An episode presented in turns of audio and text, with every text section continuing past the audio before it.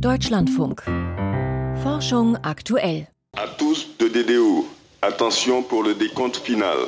Der 20. Dezember im vergangenen Jahr, Europas Weltraumbahnhof in Französisch-Guyana. Auf der Startrampe steht eine Vega C-Rakete. 2, 1, top. Allumage B120, décollage. Sie hebt ab, ein Bilderbuchstart. Alles läuft wie geplant bis ungefähr viereinhalb Minuten nach dem Countdown. Um, we see that there's a problem with the, the trajectory. David, can you tell us? Yes. So there seems to be a, an issue with uh, with the launcher. Yes. So. Die zweite Stufe war es, die bei der Vega C-Rakete am 20. Dezember vergangenen Jahres versagte. Dadurch konnte die Rakete die Umlaufbahn nicht mehr erreichen und musste gesprengt werden. Zwei Satelliten zur Erdbeobachtung gingen verloren im Wert von rund einer Milliarde Euro. Heute Vormittag stellte die ESA in Paris die Ergebnisse einer Untersuchungskommission vor. Mein Kollege Dirk Lorenzen hat die Veranstaltung verfolgt. Dirk, was war denn genau das Problem? Warum hat die Rakete beim Start versagt? Rein technisch lag es daran, dass der Hals der Triebwerksdüse in dieser zweiten Stufe der Rakete einfach der hohen Temperatur und dem hohen Druck nicht standgehalten hat. Da kommt ein ganz besonderes Material aus äh, Kohlenstoff zum, aus, aus Kohlenstoff zum Einsatz und offenkundig war dieses Material viel poröser als erwartet und ist dann regelrecht unter dieser Belastung zerbröselt. Dadurch ließ dann der Schub im Triebwerk nach. Damit wich dann die Rakete wegen der zu geringen Geschwindigkeit eben von der vorausberechneten Flugbahn ab. Und das heißt dann eben, sie stürzt zurück zur Erde oder wird dann eben aus Sicherheitsgründen gesprengt. Bei einer Komponente, die ja offenbar so wichtig ist, warum hat man denn da nicht schon vorher näher hingeschaut, ob das Material denn diesen Belastungen überhaupt standhält? Man hat hingeschaut, hat mir jetzt berichtet, aber man hatte nur eine Probe des Materials und da geht es dann eher, dass man guckt, sind da mal Löcher drin oder so etwas. Ob das Material wirklich sehr gleichmäßig aufgebaut ist, lässt sich da nicht sagen.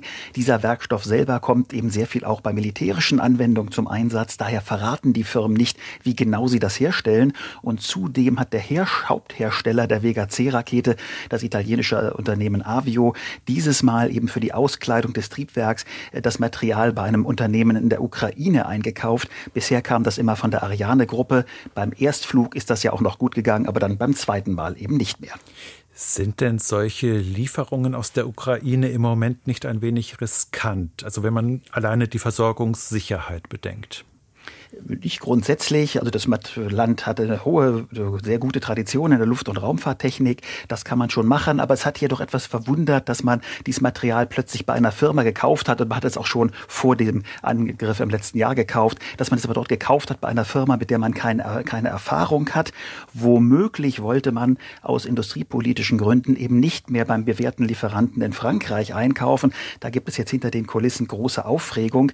Warum die ESA so etwas akzeptiert hat, hat, wurde jetzt auch gar nicht weiter untersucht, denn die Kommission zur Aufklärung des Unglücks, die war mit Personen der beteiligten Institutionen besetzt. Eine wirklich unabhängige Untersuchung von außen war das nicht. Dabei ist das Qualitätsproblem im Vega-Programm eben offensichtlich. Von den letzten acht Starts sind drei schiefgegangen, zwei noch mit der kleineren und älteren Basisversion.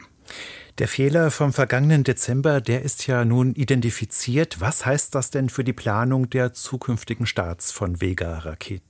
Es soll jetzt erstmal noch so eine ältere Variante im Sommer fliegen und die Vega C, bei der es eben dieses Unglück gab, die bekommt nun doch das bewährte Material der Ariane-Gruppe.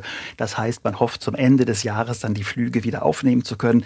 ESA-Chef Josef Aschbacher sagte, dann soll der Erdbeobachtungssatellit Sentinel-1C ins All starten. Der ist für Europa wirklich extrem wichtig. Mal sehen, ob man diese kostbare Fracht mit dem teuren Radargerät wirklich dann diesem Erstflug anvertraut. Ich sehe das noch nicht. Ja, schauen wir doch gerade noch auf Europas neue Großrakete, die Ariane 6. Die hat sich immer wieder verspätet. Ist denn da endlich ein Starttermin in Sicht? Auch das eher nicht. Offiziell ist immer noch von Ende dieses Jahres die Rede. Alle Fachleute, mit denen ich sprechen, sagen, das wird sich weit ins Jahr 2024 verschieben.